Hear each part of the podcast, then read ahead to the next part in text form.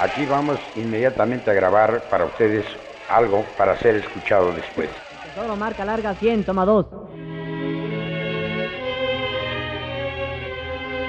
80 años de cine sonoro en México. Bienvenidos a Cinemanet.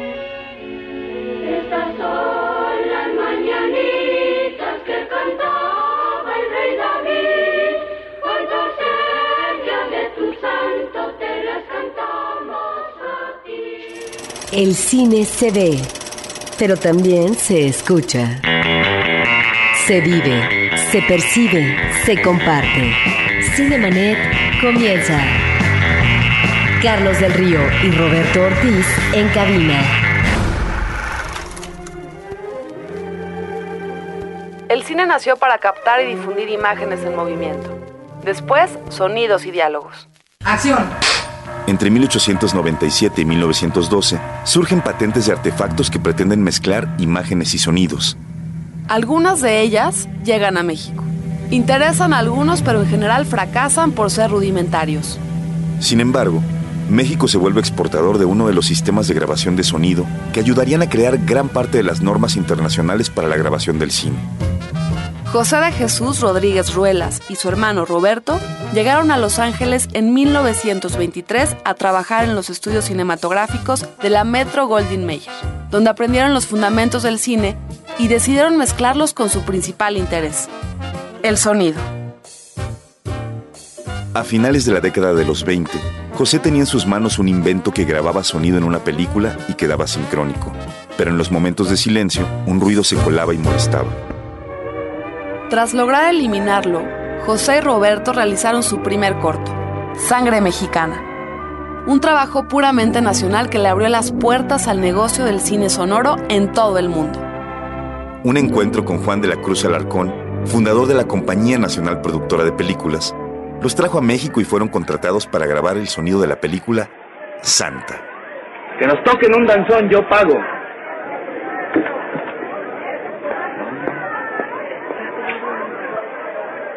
Danzón dedicado a Santita, la mujer más bella de México. Durante dos décadas, casi todas las películas fueron sonorizadas por los hermanos Rodríguez. José, conocido desde entonces como Joselito, el padre de la Cinefonía Nacional. Roberto y Consuelo, la primera ingeniera de sonido en el mundo. Los hermanos Rodríguez llevaron a México a la vanguardia cinematográfica y trascendieron a su tiempo y espacio. www.frecuenciacero.com.mx es nuestro portal principal. Cinemanet es el espacio dedicado al mundo cinematográfico. Yo soy Carlos del Río. Les saludo, les agradezco que nos acompañen y saludo también a Roberto Ortiz. Estimados escuchas, tenemos hoy un invitado especial que proviene de una dinastía de hermanos dedicados al cine eh, desde muy temprana edad y que fueron puntales no solamente en la técnica del sonido, sino también en la realización de los clásicos de la época de oro del cine nacional. 80 años se dice fácil, pero finalmente es parte de una historia del cine que se ha construido con mucho esfuerzo y que las bases, las bases están precisamente en esa transición del cine mudo al sonoro, donde finalmente va a aflorar una industria que va a ser importante no solamente para el mercado interno, sino también para el mercado de habla hispana. Tenemos el honor y el orgullo de presentar en esos micrófonos de Cinemanet a Pepe Romay. Muchísimas gracias, estimado Pepe, por acompañarnos, por lograr llegar a este curioso y simpático estudio de frecuencia cero de Cinemanet. Es un, siempre es una, una visita interesante la de nuestros invitados cuando llegan aquí. Muchas gracias por acompañarnos. No, al contrario, Carlos, al contrario, Roberto, muy amables. Y sí, para la próxima me ponen un elevador, ¿eh? o por lo menos un ma- malacate. Siempre le llamamos aquí nuestro pequeño rincón cerca del cielo y en algunas Pero- tardes, como la del día de hoy, Lo, lo sabe tu público, es bastante cerca del cielo. es ¿eh? bastante cerca del cielo. Lo dejamos, más, oye, no, no dejamos demasiado claro, ¿eh? Pasan los, los aviones y le rascan la panza, pues imagínate. Así es, Pepe. Pepe, el tema de hoy es justamente este importante aniversario eh, dentro de la historia del cine nacional que también se vincula a la historia del cine mundial.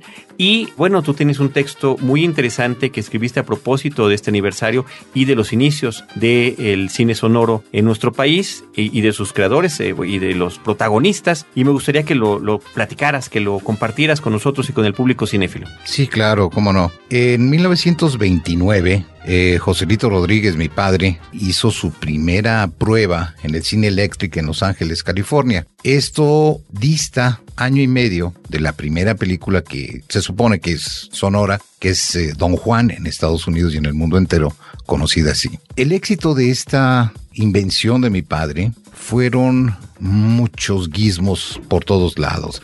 El más portátil pesaba 6 kilos, en comparación de los otros que pesaban 150 y 200 kilos. Los equipos de sonido era totalmente sincrónico y pues más adelantito les voy a explicar el por qué lo puedo super asegurar que era sincrónico. Y sucesivamente fueron eh, muchas acciones a favor del el cine mexicano. La inventiva de, de mi padre, que pues desde pequeño le gustó el cine, hizo posible que de alguna manera México por primera ocasión fuera libre y soberano bajo el yugo de los Estados Unidos. Había dos equipos en el mundo, el RCA y el Western Electric, pero cuando don Juan de la Cruz Alarcón llega a Estados Unidos a comprar, a tratar de comprar un equipo para sonorizar Santa y de ahí en adelante N cantidad de películas producidas por la Nacional Productora de Películas, no se lo vendieron, sino se lo alquilaban con todo y el equipo técnico, que entre paréntesis no hablaban castellano, no hablaban español,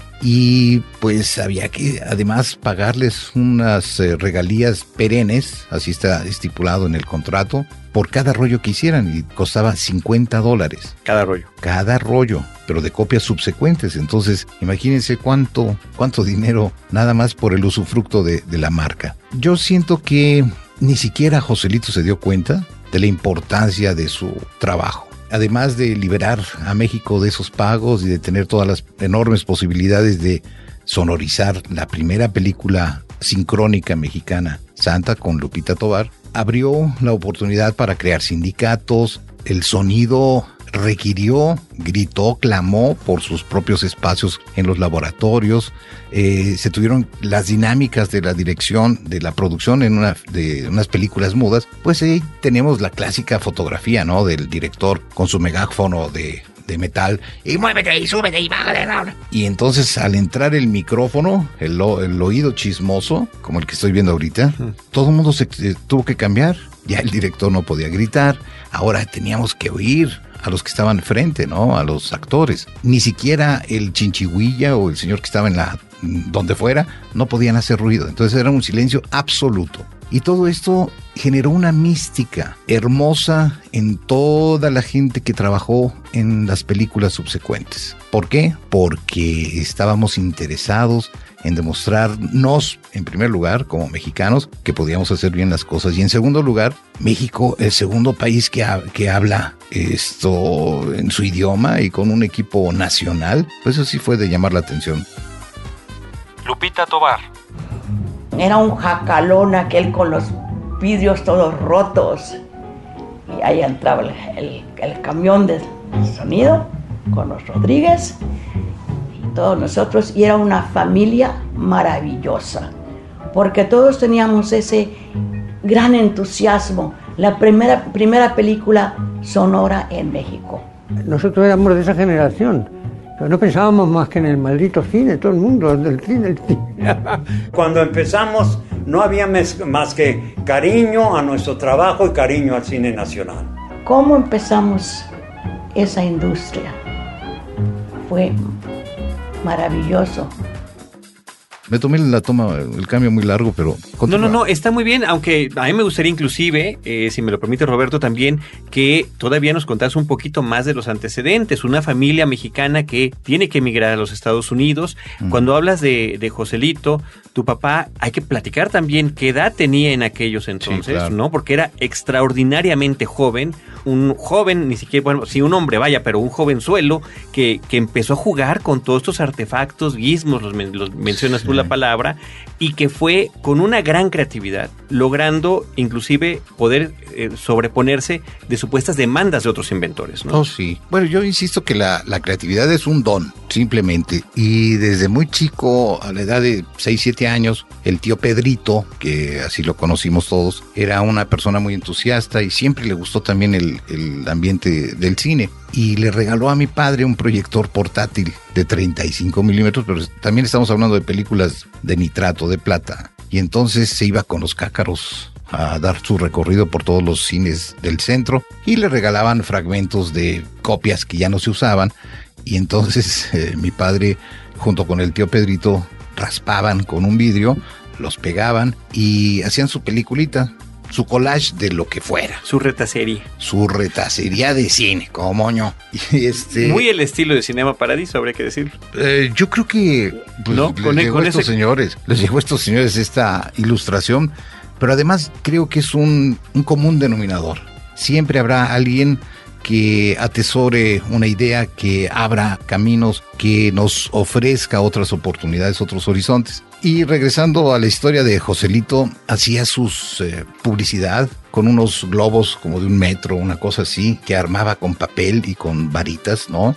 Inclusive todavía en mi época, simplemente por pasarla, los armábamos en la casa de Cuernavaca. Y abajo pendían cuatro hilitos, un cartoncito muy ligerito con impresiones de, de su próxima exhibición, ¿no? Lo que ahora haces con tu computadora, antes se hacía por aire caliente, se elevaba el globito y llegaba un momento en que pues se movía el globito, se quemaban los hilitos y se esparcía por toda la colonia Doctores, principalmente, que era ahí donde vivía mi viejo, en eh, la calle de Niños Héroes 64 y 66. Y llegaba la gente con sus sillas, eh, muy gustosos a ver, y pues sí, no duraba más En de... el patio. En el patio, en el, en el jardín. Y pues el abuelo recibía los bilimbiques, o sea, los cartoncitos esos que hicieron las veces de, de dinero, de billetes en, en México ante la inseguridad, si había dinero o no había dinero, y yo quiero ahora el carrancista, pues yo quiero el billete, yo quiero el eso. Entonces se hacían los bilimbiques. Y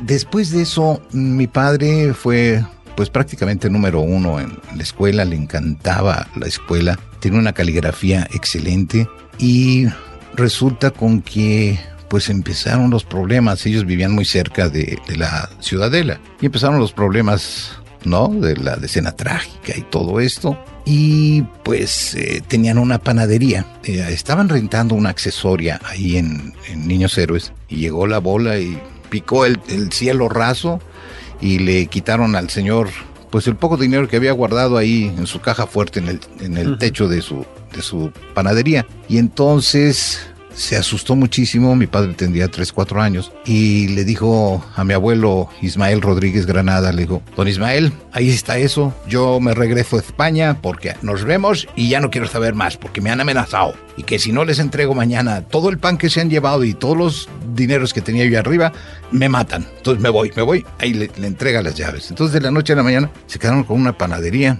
y puedo hacer un rico paréntesis. Por favor. José empezó a limpiar las hojas para hornear eh, en la panadería, pero siempre fue muy inquieto, siempre le gustaban eh, armar cosas, desarmar, en fin, todo esto. Y pues ya tendría unos 8 o 10 años y estaba un poquito harto de los mismos sabores de la panadería. Y entonces, y eso lo podemos constatar, las conchas pues antes eran de pura azúcar o de pura vainilla, pues él inventó las de, bueno, él creó las de chocolate y las de fresa. Es un punto y aparte. Y se inventaba sus, sus panecitos, ¿no? Cuando venimos sobre la época de la persecución religiosa, pues sí, José tenía 19, 20 años y pues la situación en México estaba muy grave. No había narcotráfico, pero sí había un descontento social. ¿Y qué fue lo que pasó? Que el abuelo eh, le dijo, José, te me vas de aquí porque ya no, ya estoy muy nervioso y de paso te llevas a tu hermano Roberto. Y como siempre te ha gustado el cine, pues ándale, vete a Hollywood. Y tengo la, carta de despedida del abuelo hacia eh, mi padre y hacia mi tío Roberto. Y pues llegando allá, luego, luego pusieron su panadería. Pues todo era crédito, todo era riquísimo. Tenían hasta un camión para repartir y para no desvincularse con el cine, alquilaba tres, cuatro señoritas muy guapas en California y entonces las vestía totalmente de blanco con unas charolitas y se ponían a repartir panes, miniaturas de panes, qué corbatas, qué sargentos, qué violines, qué huesitos, qué lo que fuera, y los regalaban afuera de los cines donde exhibían películas en español. Y fue muy popular la panadería. Yo creo que por ahí hay que buscar, ustedes que les gusta tanto eso, de dónde proviene el churro. Yo, yo digo que por ahí viene, porque no veo otro cineasta que haya sido panadero primero, ¿no? Pero en fin. Y ah, efectivamente se va a Estados Unidos, tiene la gran oportunidad de entrar a los laboratorios de la consolidada, conoce al ingeniero eh, Moreno y mm, le ayuda muchísimo a todo el desempeño y el desarrollo de su equipo. Llega a México en el 28 a casarse clandestinamente con mi mamá. Y digo clandestinamente porque no se podían casar abiertamente. Primero se casaban en el sótano de una iglesia o si no en la villa de no sé dónde y después ya hacían su guateque en este en donde fuera, ¿no? La parte civil. Regresa a Estados Unidos, sigue con eh, trabajando, estudiando en la Politécnica y además orgullosamente él no quería decirlo mucho mi padre, pero sí en lo individual, en lo particular, me decía, híjole, pero es que me da pena decir que estudié electrónica también por, por correspondencia. Y bueno, pues correspondencia o no, el señor es un punto y aparte. Y todavía seguían las pruebas, nació el eh, primogénito, como le decía yo a mi hermano, el primogénito, y entonces eh, estaba mi madre dándole su pecho, ¿no? Y lo ponía frente al micrófono y mi papá tenía que ecualizar algunas cosas y mover cosas. Entonces ponía a mi madre enfrente y decía uno, dos, tres, cuatro, y dándole pecho al chamaco, ¿no? Y tres, dos, uno. Y así se pasaron semanas. Hasta que el 15 de septiembre de 1929 se hace la prueba, la cual el proyeccionista pone el sonido al revés, la, la prueba, y se oía. Y entonces corre mi papá, cambia, lo pone bien de, cabeza, pues. Esto es en Los Ángeles. Esto es en Los Ángeles, en la octava y Main, donde estaba el Cine Electric. Y se oye magníficamente bien lo que es el himno nacional mexicano el 15 de septiembre del 29. Y el 15 de septiembre del 85 lo estábamos velando a mi padre. 15-15, bueno, está bien. Carlos Savage. Ustedes vean las películas de cuando empezó el sonido, que muchas veces eh, pasan en televisión que todavía digo, qué calidad tiene ese sonido, con todo y que, fue cuando empezaba. Ha, surgido, han surgido muchos sonidos y todo, pero siempre tuvo un mérito grandioso lo que fue el sonido. Pues ya que se habla de un experimento que finalmente es parte del ingenio de este personaje, Joselito Rodríguez, Quisiera que nos platicaras de este momento también feliz para lo que va a ser la industria del cine sonoro en México con la producción de Santa, porque me parece que ahí se reúnen toda una serie de elementos humanos, de todo un cuerpo. Está por un lado lo que es la aportación del sonido, que va a ser importantísimo para que se dé la transición conveniente y la industria comience a amarrar, pero están también el director, eh, la actriz Lupita Tobar, eh, toda una serie, eh, creo yo, de, elementos humanos que finalmente cuajan de una manera exitosa y que es este producto la punta de lanza de lo que va a caracterizar al cine mexicano como industria, en el caso de Santa. Sí, yo quería aclarar aquí eh, frente a tus micrófonos que muchos historiadores le han dado la paternidad eh, la génesis, el origen de una película sonora a ensayos fueron. Además, estos ensayos fueron en disco. Y esos discos jamás fueron sincrónicos, fueron pruebas. Y he hecho la analogía de quién quiso volar y desde cuándo quiso volar. Desde Ícaro, que me acuerdo, hasta que los hermanos Wright pudieron elevarse del suelo, ¿no? Pudieron romper esa atracción gravitacional. Por lo tanto, el um, sistema que se usaba antes, que era ya fuera cilíndrico, la cilíndrica la grabación en cera, o ya fuera extendido inclusive hasta en unos discos de 16 pulgadas enormes, nunca había sincronía. Cuando salía la señora ladraba el perro. Cuando pasaba el tren, ladraba el, el señor o la señora o chillaba el niño. O sea, jamás hubo sincronía. Estaba desfasado. Una cosa era la imagen y otra cosa era el sonido. Y eso si no llegaba medio happy el, el cácaro, porque las consolas que fueron los primeros disc, disc jockeys, eh, la podían adelantar o, move- eh, o atrasar, moviéndole, como ahora le hacen todo el mundo, ¿no? Los, los DJs. Y resulta que al momento de poner en práctica el equipo de mi padre comprobado en Estados Unidos para finalizar eh, una película que se llamó The Indians Are Coming, ahí vienen los indios, a lo mejor yo creo que fue futurista el título, esto jamás se podía salir de sincronía. Y voy a explicar por qué. Una cámara llevaba su motor y el equipo de sonido llevaba su propio motor. Cuando llegan los americanos a México se encuentran con dos problemas. Uno, que había 50 ciclos, no 60 como en Estados Unidos. Y dos, El voltaje. el voltaje era muy variable y a esto aúnale el ciclaje, o sea, los cambios de, de- de ciclos, o sea, los cambios de polaridad de, de- la electricidad en México eran, pues, eh, perdón, pero pues estábamos en pañales, ¿no? Entonces se vieron en graves problemas. A la universidad, a la filmoteca, el primer trabajo que hice fue restaurar el sonido de Santa y después me siguieron llamando para hacer otros trabajos. Pero hay una película que me llama mucho la atención que se llama Dos monjes. Por el contenido, por la forma, etcétera, etcétera. Y casualmente, eh, al momento de estarlo viendo en el equipo, porque sí podía leer, ver el sonido, mientras Santa la empataba yo abriendo la boca y sonando ahora sí que el sonido, sincronizados, podía dejarla a 3, 4, 5 minutos y no se salía de sincronía. En cambio, las películas eh, grabadas por los equipos norteamericanos, no durabas 4 segundos cuando ya se salía de fase, ya se salía de sincronía. Y esto es porque regreso a que cada quien, cada equipo, imagen y sonido tenían sus motores y correspondían y respondían a la red con la que se armaba eh, la sincronía, que era a través de la mezcla del ciclaje y el voltaje. Entonces, mientras una cámara es muy complejo, todo su Mecanismo. maquinaria ¿no? interna, tardaba en responder en una variación. En cambio, un equipo de sonido inmediatamente percibía esos cambios. Por eso es que se salían y se, y siguieron saliendo. Pero yo quisiera decir que Joselito, eh, el ingeniero José de Jesús Rodríguez Ruelas, creó un aparato indesincronizable. ¿En qué sentido? La cámara, pues, insisto, tiene muchos eh, engranes y etcétera, etcétera. De ahí conectó un tubito, una flecha cardán, puso su equipo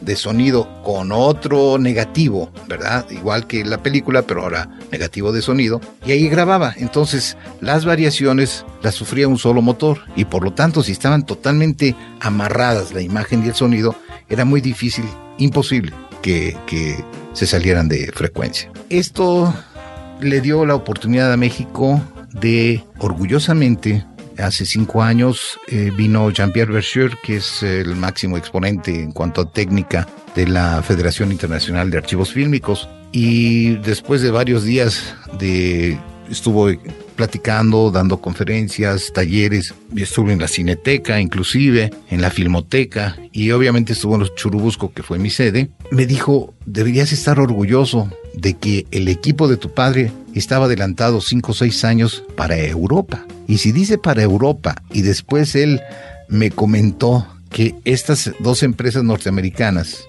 le habían convencido al mercado europeo para dividirse el mercado. Mientras una utilizaba un nombre XYZ en la parte norte, otro lo usaba en la parte sur. Esto eh, nos llevó a, a conocer 23 marcas diferentes. Por fuera eran diferentes, pero por dentro toda era la maquinaria de cualquiera de las dos empresas. Entonces quisieron hacer lo mismo en México, pero México les presenta este equipo mexicano hasta las cachas y ni más, no pudieron hacer nada. Y quitaron toda esa inquietud de monopolizar el mundo, de tener forzosamente que meter en cintura a México para que les pagara estas regalías y, pues controlar todo el- la industria.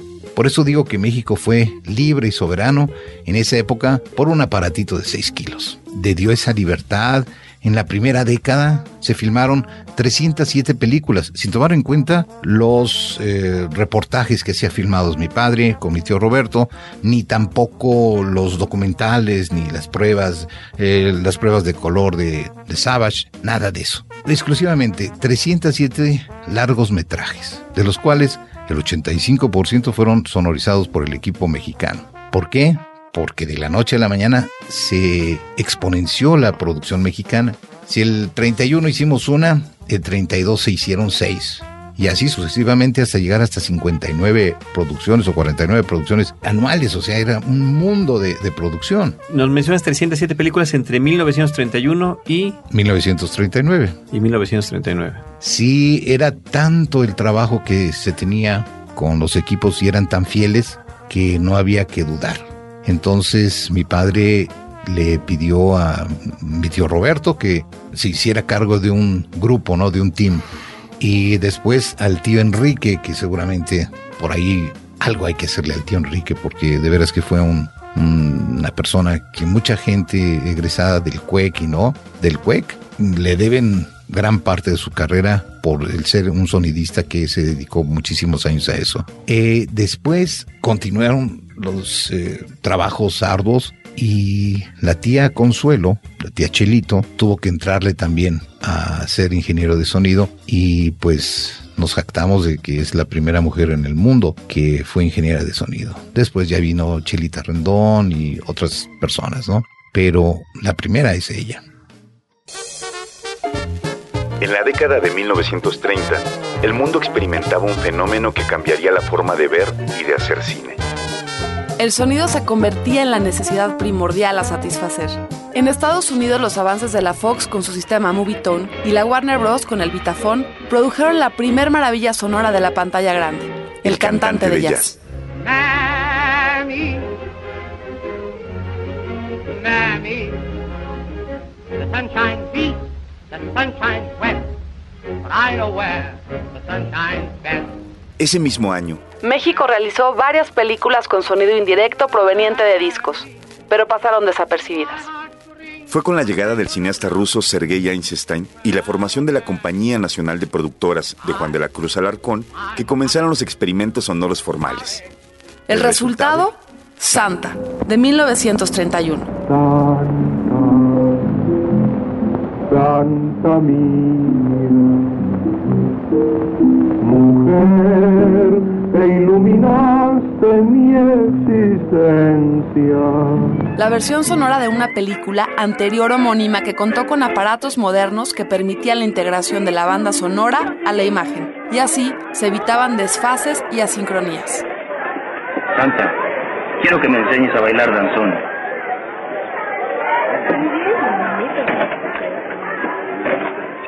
La película fue dirigida por Antonio Moreno y fotografiada por Alex Phillips. Se estrenó el 30 de marzo de 1932 en el Cine Palacio. Santa inauguró oficialmente el cine sonoro mexicano. Voces Efectos y música se escucharon por primera vez y todo gracias al trabajo de los hermanos Rodríguez y su invento llamado Rodríguez Sound Recording System. Cinemanet está de intermedio. Regresamos en un instante. Ahora, diseñar y hospedar su página web será cosa de niños. En tan solo cinco pasos, hágalo usted mismo sin ser un experto en Internet. Ingrese a suempresa.com y active ahora mismo su plan. Suempresa.com, líder de web hosting en México. En la historia, un viaje a través de los diferentes personajes, momentos y lugares que han marcado el rumbo de este mundo. Sin olvidar las narraciones literarias y la música que han dejado huella. La historia nunca fue tan amena y divertida. Un podcast de frecuencia cero, Digital Media Network. Cinemanet. El cine sonoro fue desde sus inicios un fenómeno a nivel internacional y como tal tuvo sus buenos y sus malos momentos. El éxito de El cantante de jazz provocó en el gobierno mexicano una reacción de proteccionismo cultural.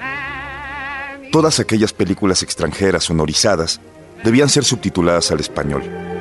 Sin embargo, el analfabetismo de la sociedad no permitió que esta medida durara mucho tiempo.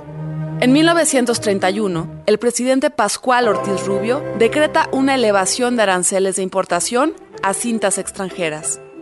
El resultado, México debía iniciar su propia industria fílmica sonora. Juan de la Cruz Alarcón tuvo la idea de hacer este cine sonoro mexicano un producto de calidad que además reconociera la cultura mexicana. Una serie de cintas basadas en obras literarias revolucionarias llegaron a las pantallas. Se retomaron los héroes patrios y se hizo hincapié en los valores del México libre.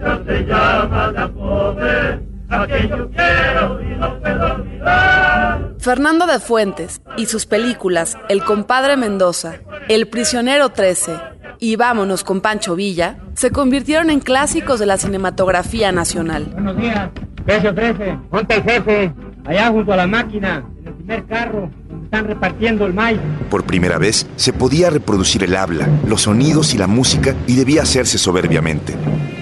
Las primeras películas de este tiempo tenían diálogos que hacían contrapunto con la musicalización y el resto de la banda sonora.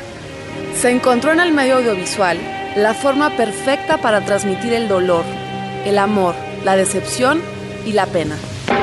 Una nueva tragedia mexicana nació con películas como La mujer del puerto, Dos monjes, ¿Quién es ese hombre que nunca lo hemos visto entre nosotros? Es Fray Servando. Llegó a poco de una comunidad disuelta por ruina de su casa. Todos sus hermanos se repartieron en distintos conventos. Fray Servando es ya de nuestra orden. Janitzio, Mujeres sin alma y muchas otras que reinventaron las posibilidades expresivas del cine mexicano y marcaron una diferencia a favor con su antecesor Cine Silente. Ahora, ¿cómo se están eh, llevando a cabo estos festejos del 80 aniversario que recientemente se anunciaron y que finalmente es importante de destacar en lo que se refiere al ámbito cinematográfico nacional? Bueno, comenzamos el 11 de octubre a las 7 de la noche en la Fonoteca Nacional que afortunadamente coincidió con los 75 años del cine sonoro, que fui el coordinador, presidente de, del comité organizador, y se crea la, la sonoteca o fonoteca, y esto da eh, pie para las diversas actividades. Va a haber una plática de cómo conservar los sonidos, cómo restaurarlos y demás, y después doblaje y todo eso. Eh, hace cinco años eh, hicimos unas eh, sesiones muy importantes, tuvimos 16 mesas redondas, tuvimos un eh, apartado como tenemos detrás de cámaras, dije, no, yo le voy a poner detrás del sonido, detrás de la pizarra. Y entonces todos los bloops, ¿no? Todos los errores y las tomas dobles y triples. Y la gente estuvo muy contenta. Están más o menos haciendo este tipo de articulación de ideas. La única situación que yo no pude hacer en aquella época, hace cinco años yo escogí, digamos, las primeras películas que hablaron en América en sistema óptico. Y ahora lo que se hizo este, lo que hizo este comité fue mezclar prácticamente 80 años de trayectoria del cine mexicano. Y pues me parece muy atractivo porque eh, finalmente la gente se va a dar cuenta del transcurso de 80 años. Muy, muy apetecible para todo público. En 80 años hay también una serie de diferencias, y esto creo que es importante decirlo, de las calidades del audio del propio cine nacional, que por ciertas razones este sistema no puede continuar, el que nos mencionabas. Mira, este, uno de los grandes problemas que tenemos los mexicanos es que somos mexicanos. Y entonces había muchos esquiroles que estaban hipervendidos con las empresas norteamericanas. Imagínate lo ardido que estaban las empresas norteamericanas que Mexicalpan de las Tunas no les pudo más que cortar todo su mala intención. Y entonces llegaron a México, ofrecieron los trabajos al nivel que le estaba ofreciendo mi papá cuando, híjole, ahí tengo unos recibos de honorarios del viejo que semanalmente se metían 1.600 pesos de aquellos pesos. Cuando Lupita Tobar eh, platicó con mi papá, ella recibió 150 pesos al mes. Mi papá semanales, 1.500. ¿Qué es lo que sucede, Carlos, Roberto? Cuando nos damos cuenta que eh, los esquiroles se van del lado de los americanos y le perforan los cables del equipo que la primera camioneta que transportaba equipo sonoro pues, la hizo mi viejo, un Dodge Brothers. Y para que se explotara todo el equipo, para que se echara a perder. Por otro lado, podemos decir que el señor Fields clandestinamente usaba un oscilador y entonces el ruido de se metía en el monitor.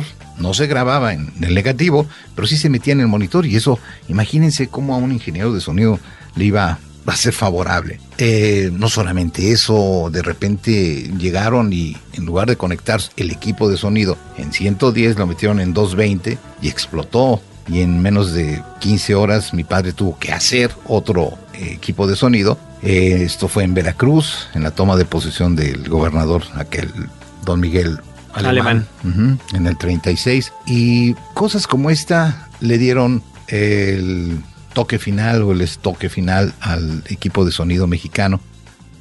Rafael Leal. No podían reconocer que mexicanos, 100% mexicanos, hicieran lo que los eh, extranjeros no podían hacer. Y siempre existió esa, esa envidia, no pugna, envidia. Yo la llegué a conocer en persona también. Eso. Con el señor Crowe y con el señor Fields. Miren, la mecánica en aquella época era un cuartito así como lo que tenemos ahora dentro de la camioneta y junto estaba el argumento, el guion de lo que estaban filmando. Entonces el ingeniero de sonido pues era un ingeniero que te daba las intenciones, las pausas, la manera de hablar, los, eh, las correcciones, lo- los no furcios y pues se jalaba los cabellos, ¿no? De que, caray, esto no está sonando bien, la intención es otra. Y entonces le pregunté a Lupita Tobar hace algunos años que tuve la oportunidad de entrevistarla, de que me recibiera en su casa. Me dice, sí, yo tenía dos directores. Un director escénico que era Antonio Moreno en Santa y el director de diálogos que fue Joselito. Claro, no sé si han tenido ustedes la oportunidad de dirigir. Hay gente que pues está más que negada para, para actuar. No entiende razonamientos, no entiende indicaciones. Bueno, ni modo. Ahí se va, ya. No se puede hacer más. Milagros no puedo. Y todas estas eh, situaciones no amedrentaron a mi padre, sino que el estar corrigiendo a los actores en sonido, con intención, con pausas, con respiraciones, y dijo, y bueno, y yo, si estoy ganando 1.600 pesos semanales, ¿por qué? Pues ¿por qué no dirijo yo películas, no? Entonces comenzó a dirigir películas y como ninguno de mis tíos, ni Roberto, ni Ismael, ni Enrique, ni Consuelo, ni Emma, ni nadie, continuó con esta, con el desarrollo del equipo, dolorosamente fue em, botado al, al peso por kilo, ¿no? Y se acabó todo, todos los equipos, y entonces mi padre se dio el lujo, muy entrecomillado, de comprar cualquiera de los equipos de sus eh, contrincantes de antaño. Y esto sucede en 1940. Eh, ya para esa época dirigí mi padre una película que fue la base para hacer Los Tres Huastecos. Eh, la película que hizo mi padre se llamó El secreto del sacerdote con eh, Pedro Armendáriz, eh, Arturo de Córdoba y René Cardona y mi tía Alicia de Phillips, la que se casó con Alex Phillips, también mi tío. Y después, varios años después, la hace, la refritea eh, mi tío Ismael con Pedro Infante y pues, eh, insisto, no fue ni, ni el sabotaje ni nada, sino la inquietud de una persona que, que quiso dar un pasito más arriba, a producir y a dirigir sus propias películas. En el Festival de Morelia están anunciadas varias películas para conmemorar, tengo entendido, este 80 aniversario. Películas que también eh, se presentan en Cineteca Nacional. En el caso de Cineteca Nacional, esas películas, hay que decirlo, eh, son películas eh, que en este caso fueron proporcionadas por Filmoteca de la UNAM y están presentes El Automóvil Gris, una película del 19, Santa, la película que has comentado, eh, La Segunda Santa, basada en la novela homónima de Federico Gamboa, esta película dirigida en el 31 por Antonio Moreno, hubo una Santa eh, muda en eh, el 18. Hay varias versiones eh, de Santa. Hay una versión muy interesante con Esther Fernández, de Norman Foster. En el 43. Ajá, y una película ya posterior con Julisa. Estará también 68. 68, El prisionero 13. eh, 13, que es la parte que inicia esa trilogía importante de la Revolución de Fernando de Fuentes, un clásico también de los 30 de Arcadi Beutler y Rafael J. Sevilla, La mujer del puerto, que es una película importantísima, y la que ya mencionas, Dos monjes de Juan Bustillo Oro, que es además una película que de alguna manera tiene influencia eh, visualmente en términos fotográficos del expresionismo alemán. Aquí está este ciclo muy importante que estará presente en esta conmemoración. No, sí, de hecho, eh, Dos Monjes es la primera película con el expresionismo alemán hecha fuera de Alemania. Eh, quisiera hacer dos aclaraciones. Efectivamente, se hace la película El automóvil gris y la banda del automóvil y no sé qué, porque casualmente se pelearon los productores y cada quien agarró su material y rehicieron película. Entonces uno salió con un título y el otro con otro. Esta película se hace en el 19 y los hechos datan de 1915 que efectivamente existían unos eh, asaltantes. ¿no? Criminales. Criminales, policías vestidos de... y en- o al revés, no sé. Criminales vestidos de policías. Ah, eso. bueno, las cosas no han variado mucho. ¿no? Exactamente, tristemente. Tristemente. Y entonces, para 1933 o 34, imagínense lo que el desarrollo técnico que tenía Joselito. Regrabó esa película. Había tenido tanto éxito que le puso sonido, le pusieron música, le pusieron efectos. Balazos. Que la- balazos, diálogos. Eh, Aprovechando que el, que el actor volteaba, daba la espalda, hombre, le metían, sí, muchos, muchos diálogos.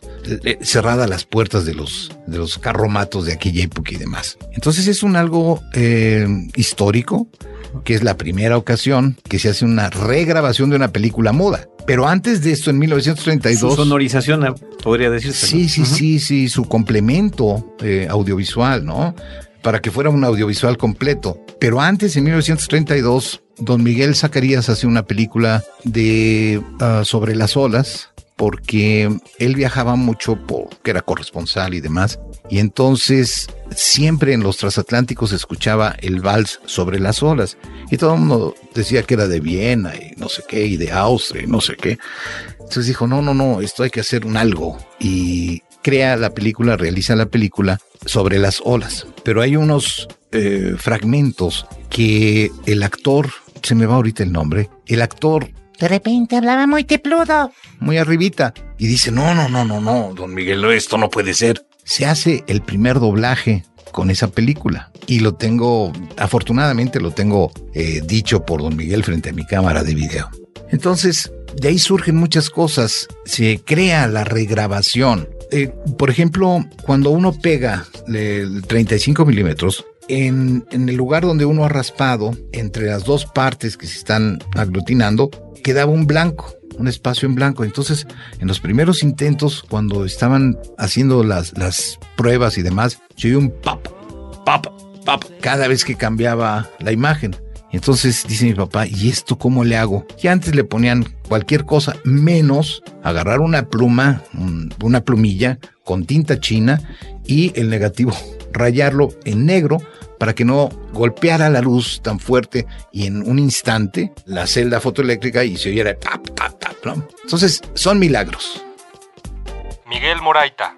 El cine mexicano fue el número uno, no, no podían con nosotros, claro, que era la época de la guerra. ¿eh? En esa época, en toda América, ni Estados Unidos ni nadie podía con el cine mexicano. Donde llegaba el cine mexicano era un éxito en cualquier país, en cualquier país que fuera. ¿eh? ¿Por qué? Porque se hacían muy bien las películas, se hacían con, muy poco dinero, con gente que sabía lo que estaban haciendo, con técnicos, gente fenomenal. Sí, pero todos estaban unidos por la confianza, el gusto, el placer y el orgullo de ser una industria naciente que, como dice mi queridísima Lupita Tobar, que todavía me sobrevive y que ayer platiqué con ella afortunadamente por teléfono, porque ella vive desde hace muchos años en Estados Unidos, me dice, ¿qué pasó, Pepe? Ya estás acabando mi libro. Mm, lo que pasa es que con su hijo Pancho Conner estamos eh, dándole las, los últimos toques a un libro que se llama Memorias de Lupita Tobar y nos narra el cine, nos narra desde antes que ella fue testigo de la revolución y los colgados y los encuerados y también fue una especie de Matahari en la época de, de Adolf Hitler en Alemania, junto con su marido Don Paul Conner, inventaron, inventó Paul Conner una especie de fundación para sacar de la Alemania nazi a Fritz Lang, Otto Preminger, Billy Weiler, eh, no sé, son 1200 nombres.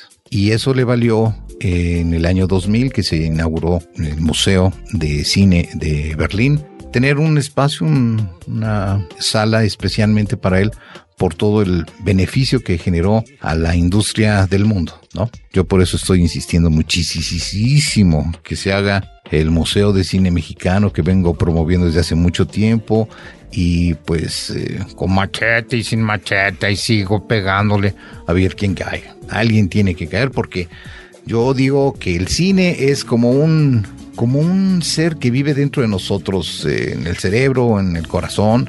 Siempre alguien deberá tener una película favorita, un personaje favorito. Es parte de la memoria compartida que tenemos, ¿no? Una suerte de memoria pública y es justamente lo que nos puede vincular con otras personas con las que ni siquiera tenemos ningún tipo de trato, pero que coincidimos en haber visto o degustado tal o cual película, ¿no? No solamente eso, Carlos, sino que una película te sella, te marca en las pláticas que he dado en Sudamérica respecto del cine y demás, mucha gente se me acerca y me dice, por las películas mexicanas, nosotros somos país. Copiamos lo que ustedes hicieron en las películas mexicanas. Entonces, si eso no es importante y no nos hemos dado cuenta de lo trascendente que es una película, siempre recordaremos eso y en ocasiones puede ser que nos marquen para siempre. Entonces, me acuerdo de Pedro Infante y actuó como Pedro Infante. Me acuerdo de Jorge Negrete, y me acuerdo de Cantinflas, y me acuerdo de Tintán, y me acuerdo de Sara García, y me acuerdo de todo el mundo. Esto de alguna manera sí jala, hace mella afortunadamente en, en la gente y pues lo que hay que esperar es que se hagan bien las cosas si no tanto económicamente, yo creo que sí, bien estructuralmente hablando desde el argumento y que eh, esto nos va a dar oportunidad a todos los cinéfilos de que aprendan un poquito más de cine, cómo hacer los escenarios y demás. ¿Por qué? Porque mientras más sepamos cómo se hacen las cosas, más selectos vamos a ser. Y al ser más selectivos, vamos a empezar a rechazar lo que no nos funciona, lo que no cubre las expectativas. Y por lo tanto, vamos a ir exigiendo más. Y la cadenita sigue hacia arriba, ¿no? Pepe Romay, muchísimas gracias, de verdad, de parte de todo el equipo de Cinemanet por habernos acompañado el día de hoy, compartido estas memorias que quedan ya también registradas a través del audio, habría que decirlo de esta manera, en este espacio de Cinemanet que es justamente para nuestros amigos cinéfilos. No, muchas gracias, Carlos, Roberto, muy amables por la invitación. Búsquenme en www.musine.com. Ahí van a encontrar mucha información de los que hicieron nuestro cine y del orgullo de todos nosotros. Muchísimas gracias, Pepe. Nosotros agradecemos también a nuestro equipo de producción, Abel Cobos en la producción en cabina, Paulina Villavicencio, en estos micrófonos, Carlos del Río y Roberto Ortiz, y recordándoles como siempre nuestros espacios también en las redes sociales, facebook.com diagonal cinemanet, arroba cinemanet en Twitter y cinemanet 1 en YouTube. En cualquiera de estos espacios, nosotros los estaremos esperando con cine, cine y más cine. ¡Ay! Que viva así, que viva, pero que viva el cine mexicano. ¿Cómo no? Nunca olvidaremos del cine mexicano. ¡Ay! Corte. Wrap it up.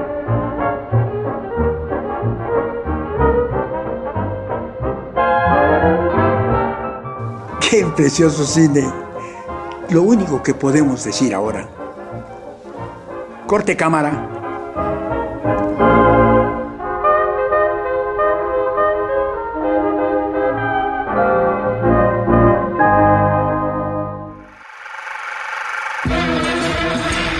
Cinemanet termina por hoy. Más cine en Cinemanet. Frecuencia Cero, Digital Media Network, www.frecuenciacero.com.mx, pioneros del podcast en México.